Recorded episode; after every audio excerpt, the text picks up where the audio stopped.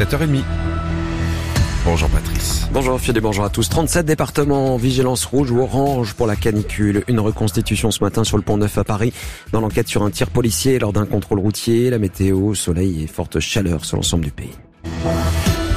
12 départements de l'Ouest et du Sud-Ouest placés en vigilance rouge canicule, 25 autres en alerte orange. Le thermomètre risque souvent de dépasser les 40 degrés ce vendredi, une canicule d'une précocité inédite qui s'amplifie avec des records de température attendus jusqu'à samedi. Le ministère de la Santé a activé un numéro gratuit canicule info service afin de répondre aux interrogations et donner des conseils. Il s'agit du 08 00 06 66 66.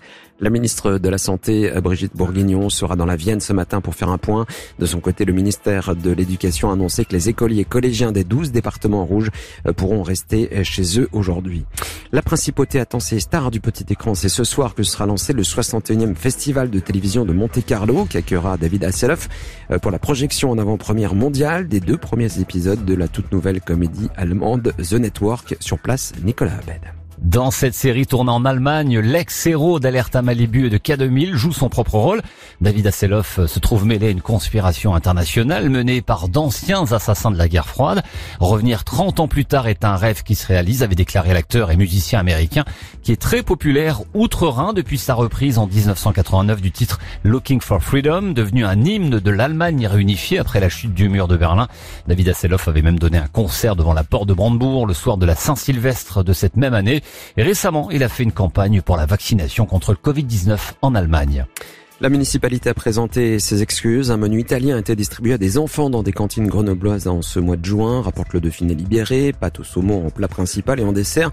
Un incontournable, le tiramisu, sauf qu'il y avait de l'alcool dans ce dessert distribué aux enfants. Des parents d'élèves ont immédiatement fait part de leur mécontentement.